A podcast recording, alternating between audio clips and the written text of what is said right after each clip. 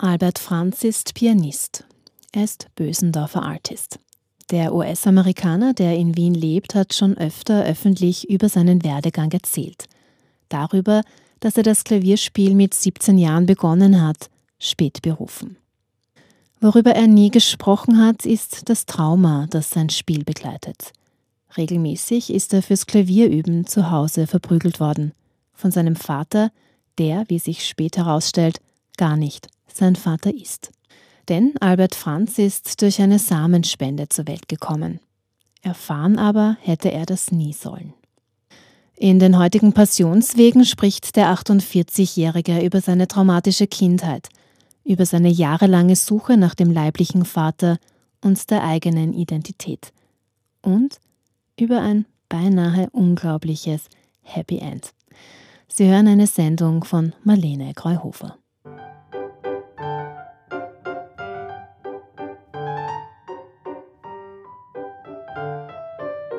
Ein Vorort von Pittsburgh im Jahr 1991. Albert Franz sitzt am Klavier in einem Zimmer seines Elternhauses. Er ist 17 und hat vor kurzem seine Leidenschaft fürs Klavierspiel entdeckt. Jetzt übt er die Rhapsody in Blue von Gershwin. Ein Stück, das eigentlich viel zu schwer ist für einen Anfänger. Ich hatte Klavier also nur einen Monat äh, äh, gespielt und ich habe gesagt, ich lerne die Rhapsody in Blue. Und meine Lehrerin hat gesagt, aber das ist nichts für Anfänger, das ist für dich, das, das ist für Profis, das ist für Konzertpianisten. Äh, das, ist, ist, das ist mir egal, ich habe schon die Noten gekauft. Aber du, du kannst nicht einmal Noten lesen. Das, das ist mir egal, ich, wo, wo es einen Willen gibt, gibt es einen Weg. Ein paar Monate später hat Albert Franz seinen ersten öffentlichen Auftritt mit der Rhapsody in Blue. Es gibt Standing Ovations.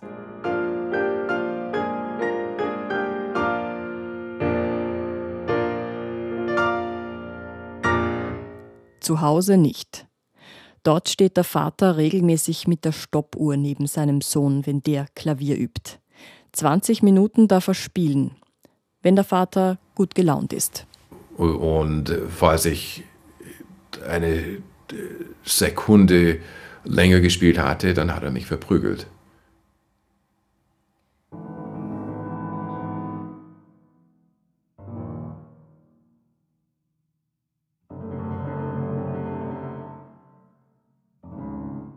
Albert Franz ist fast 30, als er erfährt, der Mann, der ihn seine gesamte Kindheit hindurch misshandelt hat, ist nicht sein Vater.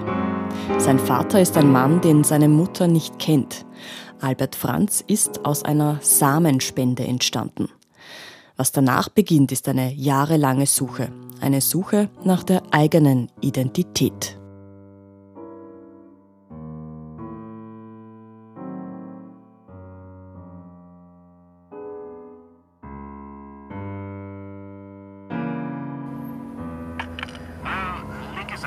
Linke Seite? Okay, danke.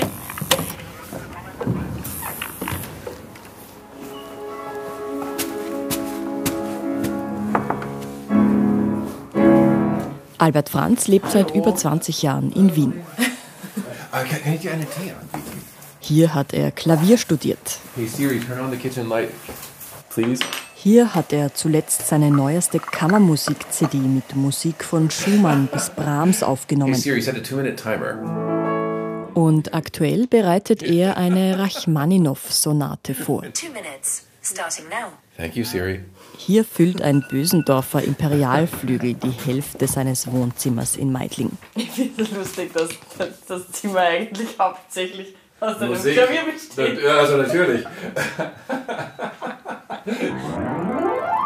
fast, fast drei, drei Meter lang. 92.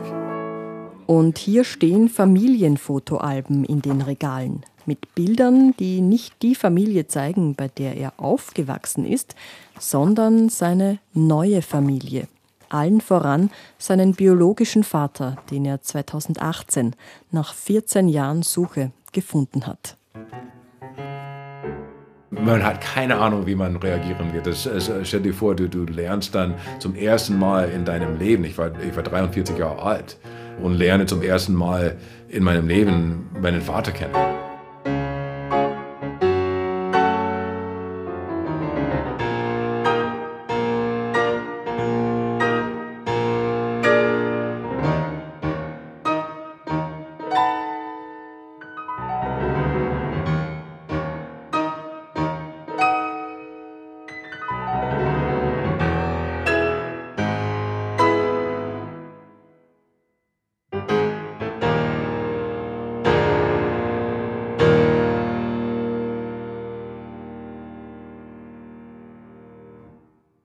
Vier Kinder zieht das Ehepaar Franz ab Mitte der 70er Jahre im US-amerikanischen Bundesstaat Pennsylvania groß. Der Vater ist Projektmanager in einer Bank, die Mutter arbeitet als Sekretärin. Die beiden haben einander schon in der Schule kennengelernt und mit Anfang 20 eine Familie gegründet. Albert ist der Erstgeborene, dabei aber nicht das älteste Kind, denn seine drei Geschwister sind adoptiert worden aus dem Vietnam und aus Südkorea. Jener Bruder, der als Vorletzter in die Familie kommt, ist 18 Monate älter als Albert. Ein zehnmonatiger Bub wird gleichzeitig mit seiner Geburt adoptiert und dann kommt noch eine sechs Jahre jüngere Schwester dazu. Jetzt, jetzt muss ich mich schämen, weil, ja, okay, Kinder sind unschuldig, oder? Okay, ich, ich war, weiß ich nicht, vier Jahre alt in etwa. Also das heißt, also wir waren die, die drei Jungs, also wir waren vier, fünf und sechs Jahre alt in, in etwa. Und unsere Eltern äh, haben uns ganz ernst äh, gefragt, also wie, ich weiß nicht, wie ernst man mit, mit also sehr kleinen Kindern reden kann, aber das war ein ernsthaftes Gespräch. Und die haben gesagt, also wir haben ein bisschen gespart und wir überlegen uns, entweder können wir äh, für euch eine Babyschwester adoptieren oder euch nach Disney World bringen. Und meine Brüder haben gesagt, I want a baby sister, oh, I want a baby sister. And I said, I'm going to Disney World.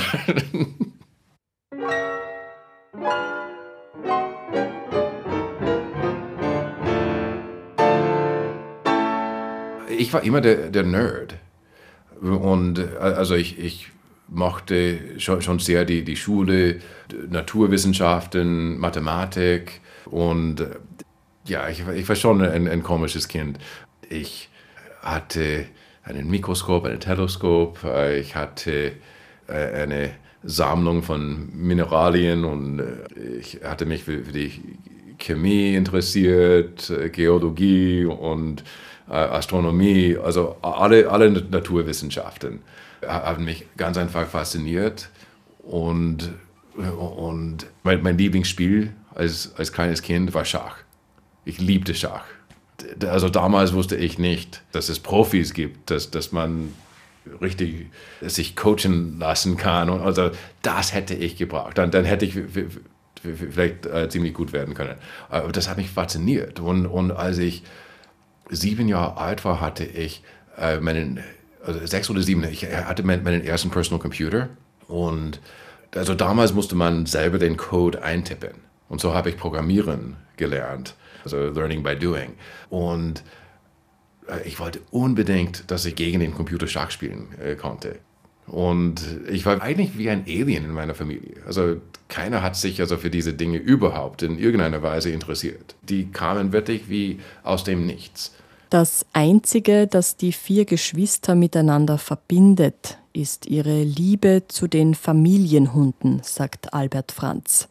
Und die Angst vor dem Vater. Er war immer von Anfang an, soweit ich mich erinnern kann, schon sehr, sehr zornig und bald ist er sehr ähm, gewalttätig geworden.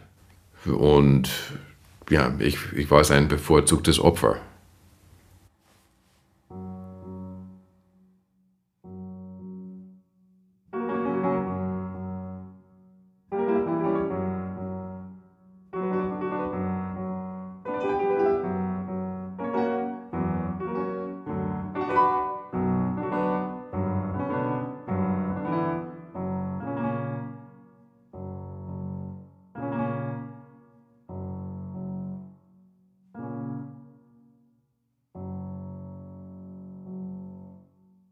Es gab Zeiten, ähm, er mich so schwer verprügelt hat, dass ich dann bis zu einer Woche nicht in die Schule gehen durfte. Und meine Mutter hat dann immer versucht, die, also sie zu schützen und ihn zu schützen, aber nicht die Kinder. Und sie hat mir immer gesagt, also falls sich jemand fragt, dann sage ich ihm, das war eine Auseinandersetzung mit, dein, mit deinem Bruder. Just, just, if anybody asks, just tell them you got into a fight with your brother. Hat sie immer gesagt. Einmal ging ich mit meinem ältesten Adoptivbruder zum Park und wir haben dann die, äh, wie, wie, wie, wie, sagt man, zum, zum Angeln, wie, wie heißt das Ding, Fishing Rod? Wir sind zurückgekommen ohne Fische und die, die Schnur die war, äh, war, war durcheinander. Keine große Sache. Und unser Vater war wütend. Er war jenseits von, von wütend und hat, hat mich sowas von angeschrien. Ich war ein kleines, kleines Kind also ich dachte, er könnte mich jetzt, jetzt töten. So, so wütend war er. Und dann hat er mir verboten, den PC zu berühren, also zwei Wochen lang. Und, und ich habe nur gesagt, aber Vati, das, das, das ist nicht fair. Und, und zwei Monate. So autoritär war er. Und ich hatte Todesangst vor diesem, vor, vor diesem Mann. Ganz ehrlich gesagt.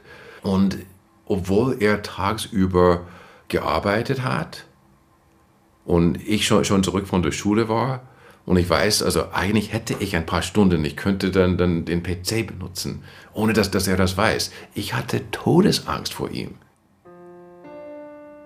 Und ich habe es immer versucht, das zu verstecken.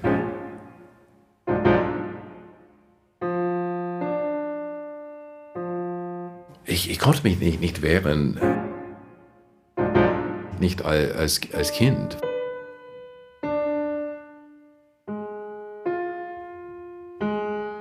Ich bereue das. Meine Reaktion war einfach freeze, nichts tun. Als ich mal bei, bei meinen Schulfreunden war, also wenn ihr Vater dann nach Hause kam nach der Arbeit, hat er zum Beispiel also sein Kind auf die Schulter ganz liebend geklopft und, und hey, hey son, how you doing? Also diese Kleinigkeiten die ich dann, dann nicht hatte.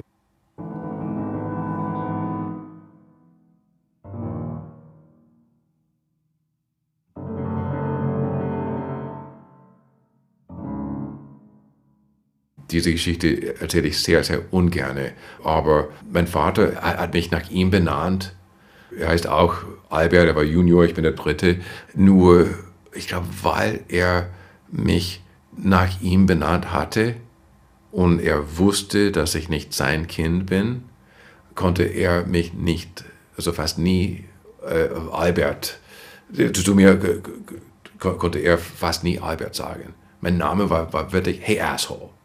Und er hatte dann, dann ganz perverse Variationen über dieses Thema, wie äh, Hemorrhoids äh, oder Preparation H, weil es war ein Arschloch-Medikament sozusagen. Es gab bei uns Fernsehwerbungen dafür. Das war ein Spitzenname von mir, Proctologist, ein Asshole Doctor. Ähm, das ist nicht normal. Auch dem Familienpapagei hat der Vater beigebracht, Albert so zu beschimpfen. Wir hatten einen Papagei und er hat dann gesagt, Albert's an asshole, Albert's an asshole. Äh, manchmal sind äh, meine Freunde von der Schule zu uns nach Hause gekommen. Natürlich, während, während er äh, nicht zu Hause war. Und die haben dann manchmal gefragt, hat diese Folge das gesagt, was, was, was ich gehört habe? Und, und ich habe meinen Freunden gesagt, yeah, my dad taught him that. Und ich habe nach außen ge also gelacht, aber erst viele Jahre später, ich war Mitte 20, dachte, Moment, das, das, das ist completely fucked up.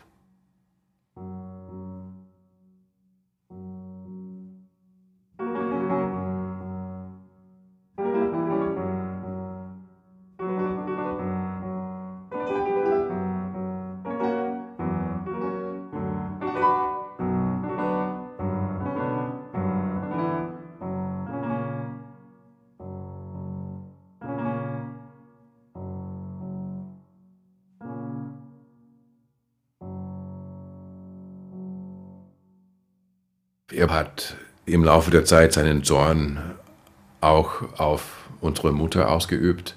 Und das Schlimmste war, er hat mal versucht, sie zu erwürgen. Polizei und Rettung, die, die Rettung sind, sind gekommen. Er ist von der Polizei geflohen und es stand in der Zeitung am nächsten Tag. Und das war das tiefste Familiengeheimnis, die wir alle unterdrückt haben. Und also ich, am nächsten Tag ging ich zum Klavierunterricht und meine Lehrerin hat sofort gesagt, Your father was in the paper this morning. Und ich habe gesagt, I, I don't want to talk about it. Und ich musste mich auf die Musik konzentrieren. Aber meine jüngere, sechs Jahre jüngere Adoptivschwester, sie, sie muss damals um die elf Jahre alt gewesen sein, vielleicht äh, elf oder zwölf, das heißt also fast Teenager. Und sie hat ganz, ganz anders reagiert. Und sie ist dann, dann in, in die Schule gegangen und einige der Kinder hatten diesen Zeitungsartikel über unseren Vater. You see, your dad was in the paper today. Und sie hat gesagt, yeah, I know.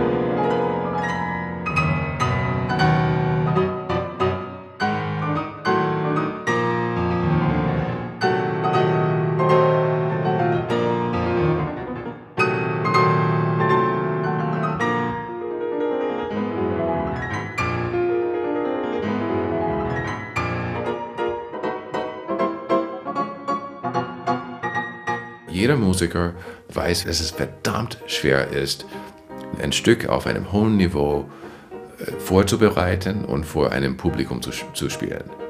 Das ist mehr als schwer genug, wenn man äh, von Anfang an alle mögliche Unterstützung von Familie, von Lehrern und, und, und so weiter hat. Aber ich hatte das Gegenteil. Und äh, das macht es für mich umso schwerer.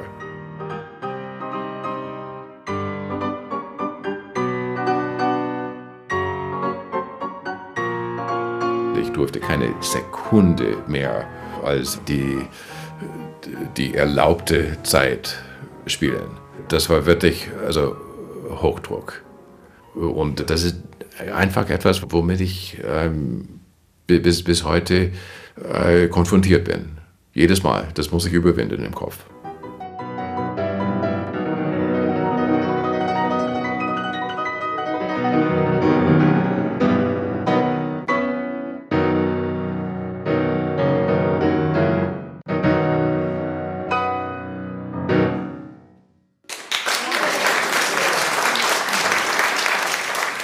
Ist einfach ein, ein, Trauma. Also du willst nicht, dass das Trauma mit, mit, äh, mit, mit deinem Beruf äh, assoziiert wird. Äh, aber das, das, ja, das, das, muss ich leider jedes Mal überwinden. Äh, aber ich, ich tue mein Bestes. Für mich ist die Musik selber die, die größte Motivation, weil das ist die eigentliche Botschaft. Also etwas Schönes zum Ausdruck zu bringen.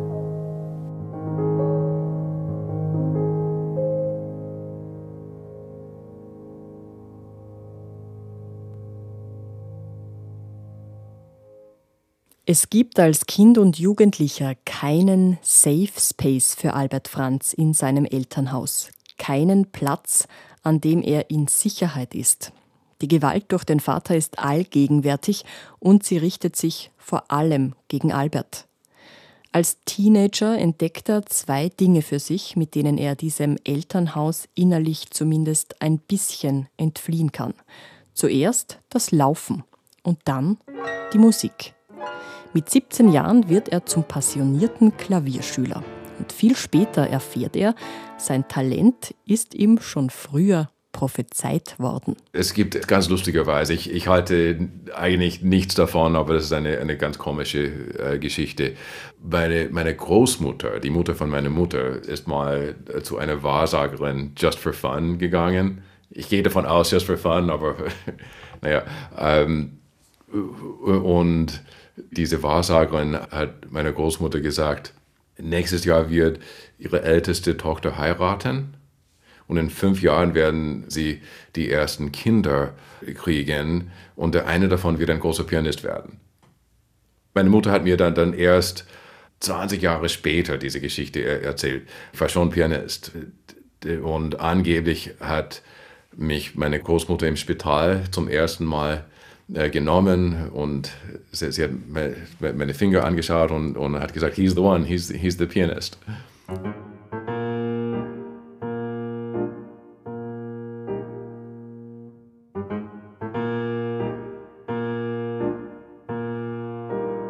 Im Volksschulalter besucht er erstmals Klavierunterricht. Damit ist aber sofort wieder Schluss. Die damalige Lehrerin hält ihn für komplett unbegabt. Damals hat die Lehrerin, meine Mutter, gesagt, nehmen Sie jede Woche Ihr Geld und, und schmeißen Sie es weg. Albert wird nie in seinem Leben Klavier spielen können. Jahrelang interessiert ihn das Klavierspiel danach nicht mehr. An das Klavier, das zu Hause steht, setzt sich nur manchmal einer der Brüder. Aber ein Freund macht ihn doch wieder neugierig und er beschließt mit 17 Jahren, es noch einmal mit Klavierunterricht zu probieren. Er nimmt Musikstunden bei einer Opernsängerin in der Nachbarschaft. Ich weiß nicht wie, aber sie hat sofort mein Talent entdeckt. Und dann folgt sie bereits, die für einen Anfänger ambitionierte Einstudierung von Gershwins Rhapsody in Blue.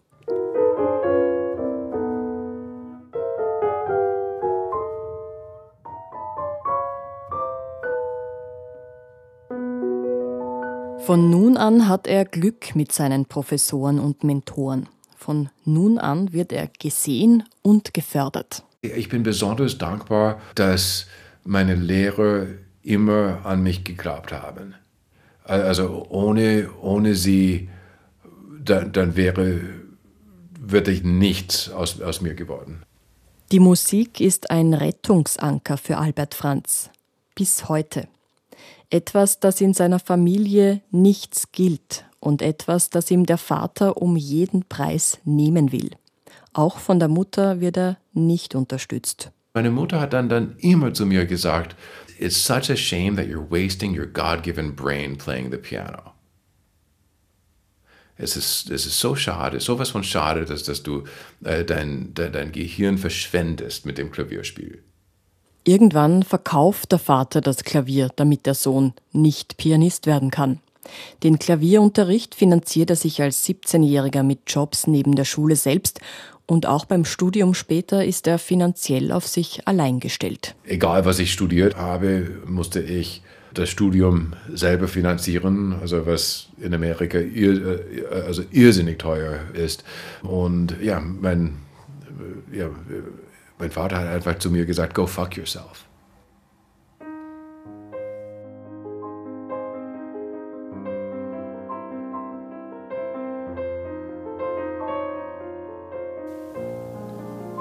Ähm, können wir kurz eine Pause machen? Also, wieder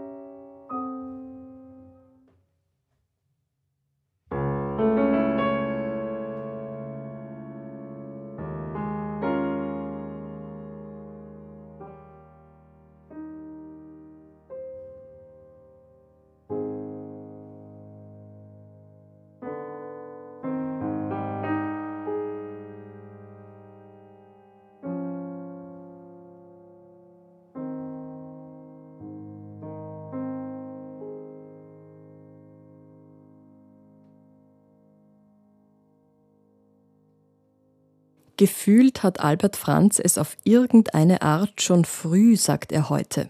Gefühlt hat er schon als Kind, dass in dieser traumatischen Vater-Sohn-Beziehung, in dieser Gewalt noch irgendetwas Zusätzliches verborgen liegt. Irgendetwas, das er nie einordnen hat können. Ich habe es in mir gespürt einfach die ganze Zeit.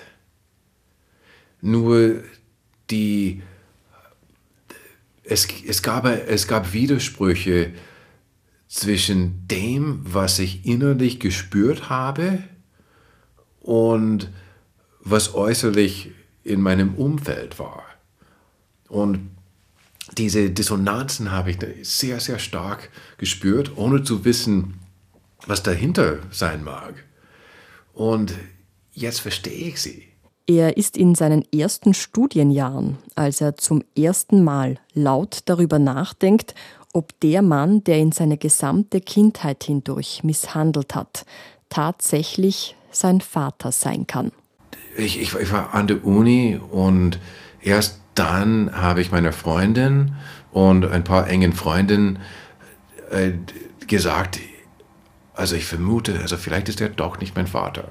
Gleichzeitig weiß Albert Franz beim besten Willen nicht, wie es dazu gekommen sein könnte. Ich dachte, meine Mutter ist sowas von, von katholisch, also sie würde dann, dann niemals einen Seitensprung machen, das, das wäre also undenkbar.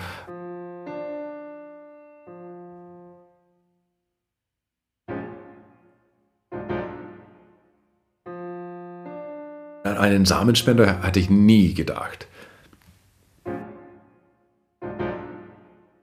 Dass der Mann, der ihn aufgezogen hat, gar keine Kinder zeugen kann, dass seine Mutter ihn mit Hilfe einer Samenspende zur Welt gebracht hat, dass seine Eltern nie geplant hatten, ihm das jemals zu erzählen.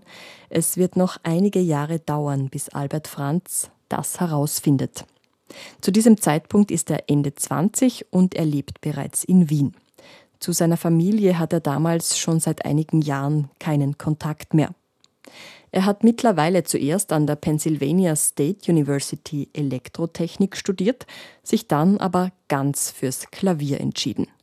Mit einem Fulbright-Stipendium ist er mit 23 nach Wien gekommen und geblieben.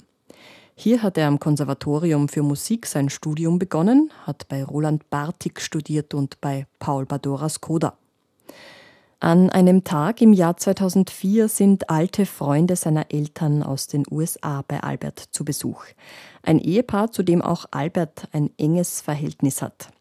Sie unternehmen eine Fahrt mit einem Ausflugsschiff auf der Donau. Und hier, mit Blick aufs Wasser, nützt der Pianist die Gelegenheit zum Gespräch. Einige Jahre davor nämlich hat der Mann des Ehepaares eine kryptische Bemerkung gemacht. Eine Bemerkung, die Albert Franz seitdem nicht mehr aus dem Kopf gegangen ist. Einmal, als ich bei Ihnen war, hat er etwas angedeutet und dann hat er mir nichts weiteres erzählt. Er hat gesagt, someday it just won't matter. Also eines Tages wird es einfach egal sein. Und ich habe ihn dieses Mal gefragt, was war dieses Ding? What was this thing? Someday it just won't matter. Und, und dieses Mal hat er gesagt, he's not your father. Dann hat er gesagt, dein, dein Vater ist Arzt. Ich, war verwirrt. Und dann hat er, hat er erklärt, die, die, konnten selber keine Kinder kriegen, weil er sich als äh, unfruchtbar erwiesen hatte. Und dann ging sie zu einem Fertilitätsarzt in Philadelphia. Und dann fühlte ich mich befreit eigentlich.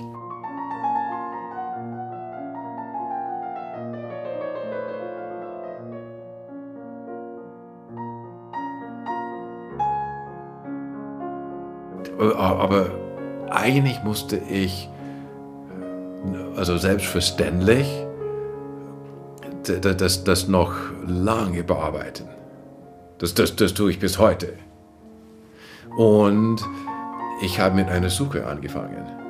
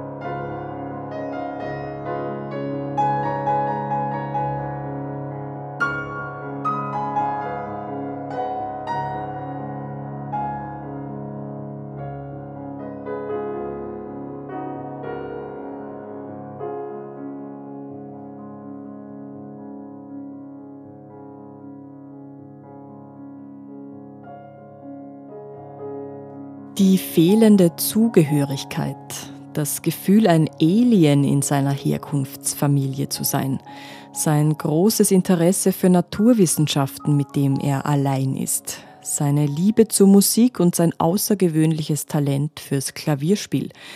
Kann auf all das der unbekannte Vater die Antwort sein? Seit der Pianist erfahren hat, dass er zu 50 Prozent nicht weiß, von wem er abstammt, stellt er sich viele Fragen. Vor allem aber eine. Wie findet man einen anonymen Samenspender aus dem Amerika der 1970er Jahre, der der eigene Vater ist und der seine Daten nirgends hinterlegen hat müssen?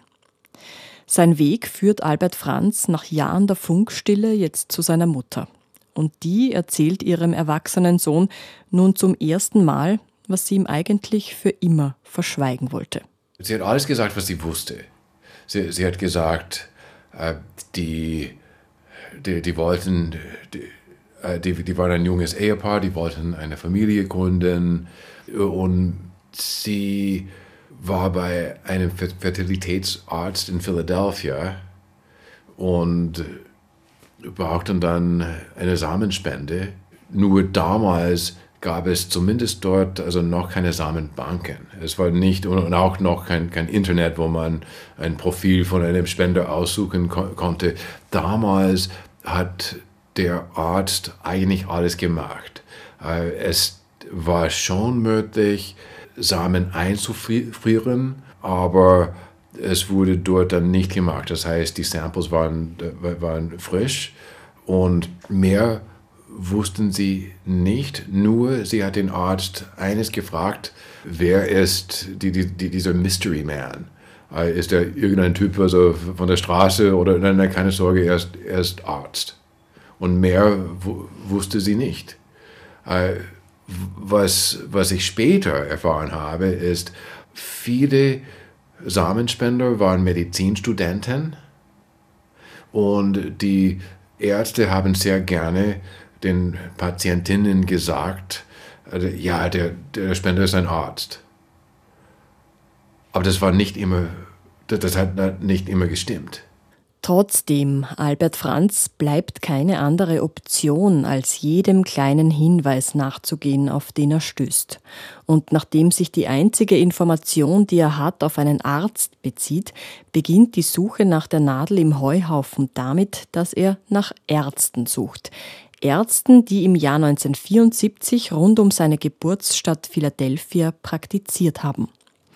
Nicht wirklich ein stichhaltiger Anhaltspunkt, denn Samenspenden sind schon damals oft durchs ganze Land transportiert worden. Das heißt, ich wusste nicht, was eigentlich passiert ist. Äh, ist das eine Spende aus Kalifornien oder ist, ist das aus Pennsylvania? Nach dem Zufallsprinzip kontaktiert er trotzdem immer wieder Spitäler. Außerdem tauchen jetzt noch andere Geschichten auf. Jene Freunde seiner Eltern, die ihm das Geheimnis rund um seine Entstehung verraten haben, berichten jetzt von gleich zwei Ärzten in Philadelphia, denen Albert als Kind extrem ähnlich geschaut haben soll. Es sind Spuren, die im Sand verlaufen. Aber immer wieder fällt ihm jetzt auch eines auf. Menschen fragen ihn, ob er Jude ist. Manchmal auch mitten auf der Straße. Einmal in, in Florida hat, hat mich jemand gefragt, hey, are you Jewish? Und einmal, einmal in Wien, die Gastgeberin hat die Tür aufgemacht und das erste, wortwörtlich, das erste, was, was sie mir gesagt hat, war, sie hat die Tür aufgemacht, hat, hat mein Gesicht gesehen und sie hat gesagt, you're Jewish. Er fängt darum an, auch nach jüdischen Ärzten zu suchen. Und dann habe ich gewisse Ärzte gesehen, also ist das ein jüdischer Name? Also, und dann musste ich nachschlagen. Äh, kann das, also schauen wir ähnlich aus? Äh, aber mehr hatte ich nicht. Als er schließlich beginnt, Gentests zu machen, zeigt sich tatsächlich, sein Vater scheint Jude zu sein. So habe ich mein Ergebnis bekommen. Äh, und da stand, dass ich genetisch äh, so halb Jude bin.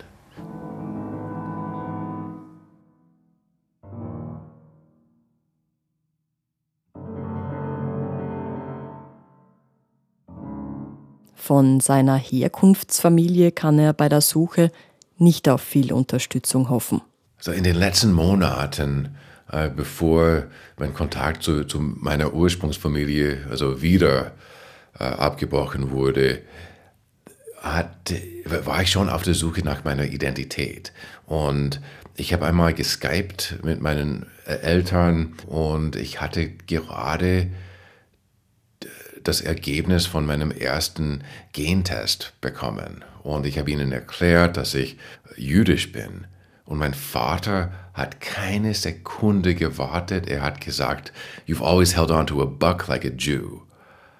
Und also das, das lässt sich nicht, nicht so toll übersetzen. Also du warst immer geizig wie ein Jude, aber im Englischen ist das viel, viel stärker und, und, ähm, und sehr erniedrigend.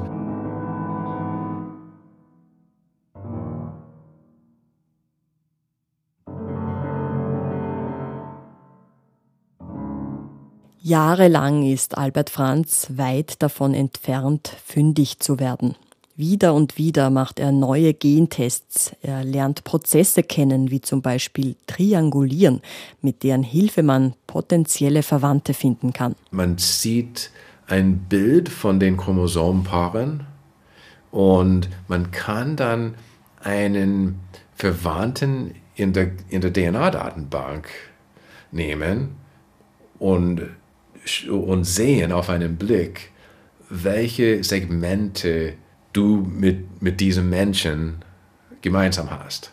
Mirror Trees nennt sich eine andere Herangehensweise. Wo man einen Verwandten in der Datenbank nimmt und unter der Annahme, dass wir zum Beispiel zweite Cousins dritten Grades sind, versucht man einen Familienstammbaum zu bilden und dann setzt man sich selbst in den Familienstammbaum ein, äh, je nach Permutation. Es ist, es ist irrsinnig mühsam. Immerhin, irgendwann stößt er auf einen Nachnamen, der tatsächlich der seines Vaters sein könnte. Aber vor allem wird er immer wieder aufs Neue enttäuscht. Ja, da, da musste ich einfach wieder fast von, von vorne beginnen.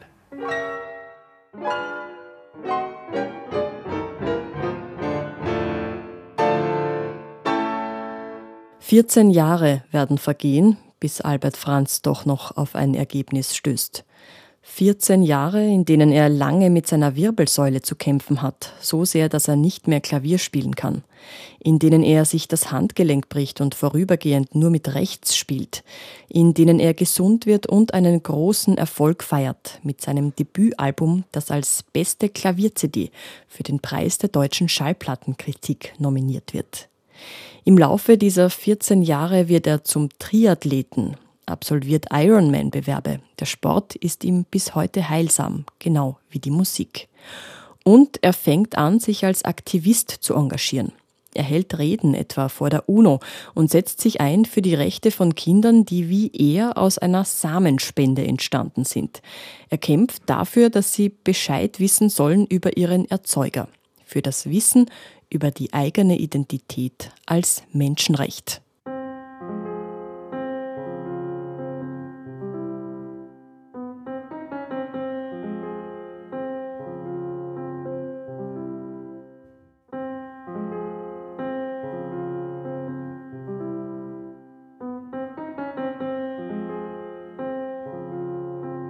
Man denkt, ja, das ist nur, äh, man, man sucht einen leiblichen Elternteil, aber man, man sucht sich selbst.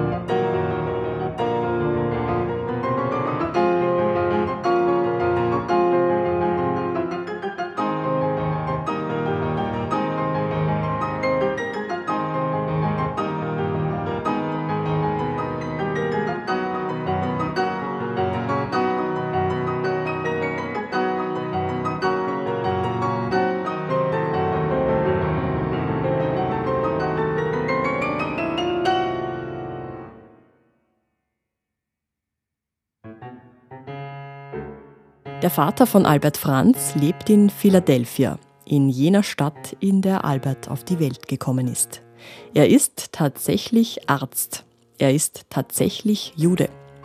Alberts Vater ist verheiratet und er hat zwei Kinder. Das zumindest glaubt er bis zum Jahr 2018.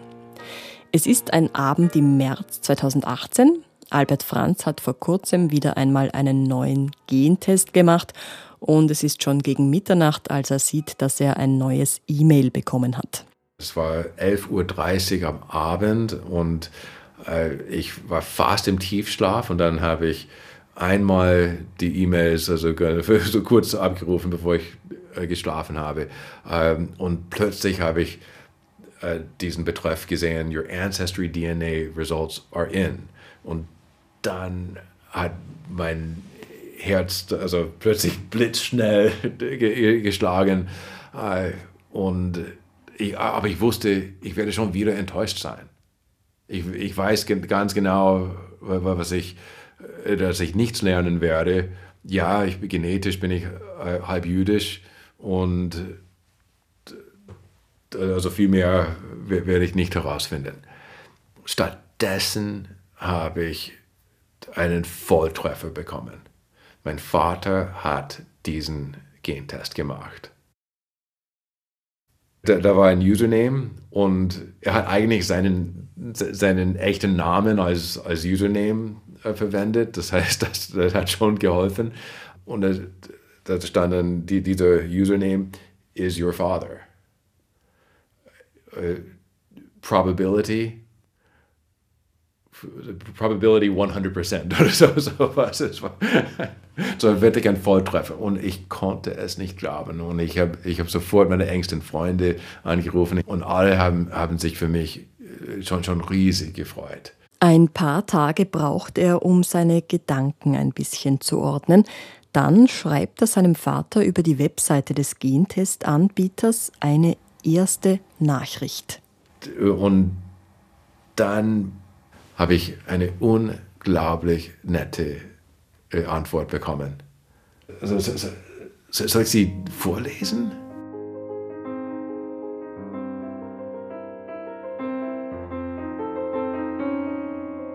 Zwölfter März 2018. Albert, I too am astonished. When I was a student at college many years ago, I donated sperm to the OBGYN department two or three times. Many other medical students also donated, some frequently. We only knew that the purpose was to help couples who were dealing with infertility issues. I don't think any of us at the time really thought seriously about the implications. Of course, everything was anonymous and confidential, and it was our understanding that we would never learn what happened. Well, genetic mapping and the internet has changed all that, and so here we are. Äh, schreibt dann, dann Albert, auch ich bin erstaunt. Und, und er, er war Student, er war Medizinstudent in Philadelphia damals und er hat nur zwei oder dreimal Samen gespendet ähm, für die äh, Gynäkologieabteilung. Die haben die männlichen Studenten gefragt. Und das, das Interessante, das Besondere ist, er hat es nicht des Geldes wegen gemacht. Er hat es wirklich altruistisch gemacht. Er war schon zusammen mit seiner Frau. Die haben später in dem Jahr geheiratet und er ist nach Hause gekommen hat sie gefragt, soll ich das tun? Und die haben die, die Entscheidung gemeinsam getroffen. Das ist wirklich selten. Und er war, er, er war offen für Kontakt. Thanks so much for reaching out and contacting me. This is all thrilling, yet difficult to fully comprehend.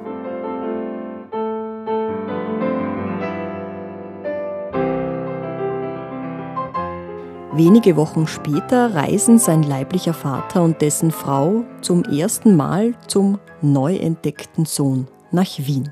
Die waren die, die glücklichsten Tage meines Lebens. Das, das war so ein, ein unfassbar glücklicher Moment. Man, man, man, hat keine Ahnung, wie man reagieren wird. Das, das, stell dir vor, du, du lernst dann zum ersten Mal in deinem Leben, ich war, ich war 43 Jahre alt, äh, und lerne zum ersten Mal in meinem Leben meinen Vater kennen Sein Vater, so stellt sich heraus, hat diesen Gentest übrigens rein zufällig gemacht. Ich habe angenommen, also mein Vater hat, mein, mein, leiblicher Vater hat bestimmt einen Gentest gemacht, weil er weiß, also vor vielen Jahren, als er äh, Student war, hat er Samen gespendet, jetzt ist er neugierig. Das stimmt nicht. Was eigentlich passiert ist, ist, das war ein Geschenk, ein, ein kleines Geburtstagsgeschenk, dieser, dieser Gentest von seiner Frau. Und ich dachte, das hätte, keine Ahnung, ein Pulli sein können, das hätte Konzertkarten sein können. Also stattdessen war, war, waren das seine verlorenen Kinder. Verlorene Kinder. Albert Franz spricht nicht umsonst in der Mehrzahl, denn wenige Wochen später taucht ein weiteres Ergebnis in der DNA-Datenbank auf. Und da stand halbe Schwester. Und, und ich war sprachlos. Und noch ein bisschen später, auch noch 2018, meldet sich eine weitere unbekannte Frau bei ihm. Hi, I'm Allison and I think I'm your sister. das heißt, es gibt drei von uns und wir haben einander alle im selben Jahr gefunden und wir haben uns alle kennengelernt und ja, das, jetzt sind wir regelmäßig im Kontakt. Das ist wirklich sehr, sehr schön. Jetzt kenne ich eigentlich meine ganze Familie.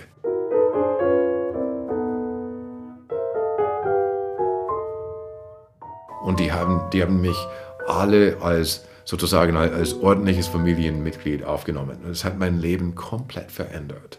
Und zum ersten Mal in meinem Leben habe ich das Gefühl von Zugehörigkeit das ist das, was eigentlich jedem Kind zustehen sollte. Äh, aber ich habe 43 Jahre darauf warten müssen. Und eigentlich hätte ich das nie erfahren sollen, weil ich dieses Geheimnis also eigentlich nie äh, hätte erfahren sollen. Ich kann es nur für ungerecht halten, absichtlich einen Menschen zu, zu schaffen, in diese Welt zu, zu bringen, mit der Absicht, ihn von, von einem Elternteil, von einem leiblichen Elternteil zu, zu trennen. Heute gibt es nur zwei Dinge, die dem Pianisten in seinem Zuhause in Wien wichtig sind. Der schon erwähnte ziemlich große Bösendorfer Flügel. Der Deckel ist sehr schwer und ein rechteckiges Fotoalbum, das mit dem Buchdeckel nach vorne ins Wohnzimmer schaut. Ich, ich kann dann alles andere in meinem Leben verlieren, bis auf den Flügel. Also der, der Bösendorfer ist mir wichtig. Aber die, die zwei Dinge sind, sind mir am wichtigsten. Also mein Flügel und dieses Buch. Ja, das Buch äh, hat, hat, mir mein Vater und seine, seine Frau, mein neu gefundener Vater gebracht. Also das erste Mal, dass, dass wir einander kennengelernt haben. Dieses Buch zeigt Alberts Vater und seine Frau mit ihren zum Zeitpunkt der Buchentstehung erst zwei Kindern im Urlaub oder bei Feierlichkeiten, bei Familientreffen, beim gemütlichen Zusammensitzen. Albert Franz ist seinem Vater wie aus dem Gesicht geschnitten. Dasselbe Lächeln, dieselben schlanken Wangenknochen, dieselbe Figur. Ja, da, da, da auch. Schau, schau. Ja, ich denke, ja, das, das bin ich. Ähnlich, ja. Albert Franz liebt Mohn wie sein Vater. Er hat Kokosflan als Lieblingsnachspeise wie sein Vater. Er hat sein vielleicht wichtigstes Pianistenwerkzeug von ihm geerbt. Mein, mein leiblicher Vater ist Handchirurg. Ich habe seine Hände. Aber die Ähnlichkeit ist nicht nur optisch. Ich glaube wirklich, ich bin meinem leiblichen Vater so ähnlich, dass ich also selbst wenn ich von ihm erzogen wäre, hätten wir nicht, nicht ähnlicher sein können. Von der Persönlichkeit her, von Verhaltensweise, äh, von unseren Werten, was unseren Glauben und von der Denkweise her. Die Familie seines Vaters liebt die klassische Musik. Sein Bruder hat Elektrotechnik studiert, dasselbe Fach, das auch Albert anfangs an der Uni gewählt hat. Dessen Frau ist Musikwissenschaftlerin. Die Frau des Vaters ist Künstlerin. Ich bin ganz klar einer von, von ihnen. Und dann ist da noch etwas, das Albert Franz fast nie über sich erfahren hätte. Seine jüdischen Großeltern väterlicherseits sind noch vor dem Ersten Weltkrieg in die USA emigriert. Aus Wien, der Stadt, in der er selbst seit über 20 Jahren lebt. Aus Wien in die USA ausgewandert. Das ist schon schräger als Fiktion. Seine Großmutter war Pianistin und ihr Lieblingsstück, das war die Rhapsody in Blue.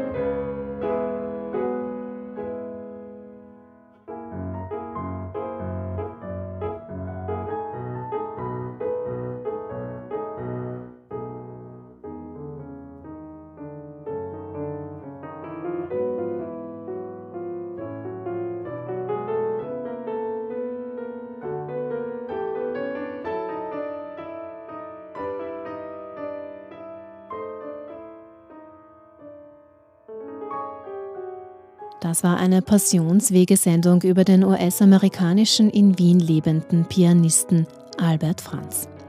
Zu jener Familie, in der er aufgewachsen ist, hat er aktuell keinen Kontakt. Mit einem Konzert am 23. April im Wiener Pygmalion Theater unterstützt er ein Projekt für ukrainische Flüchtlingskinder. Auch geplant ist ein Konzert zugunsten der Kinderschutzorganisation Die Möwe, die Opfern von häuslicher Gewalt hilft. Er kämpft außerdem dafür, dass Kinder, die mit Hilfe einer Samenspende zur Welt kommen, die Identität ihres Vaters kennen sollen. In Österreich hat man erst nach dem 14. Geburtstag ein Recht darauf, in den USA noch gar keines. Für die gesamte Musik, die in der Sendung zu hören war, gilt am Klavier Albert Franz. Seine neueste Kammermusik-CD bringt er gemeinsam mit Pierre Pichler im Sommer bei Gramola heraus. Gestaltung der Sendung Marlene Kreuhofer.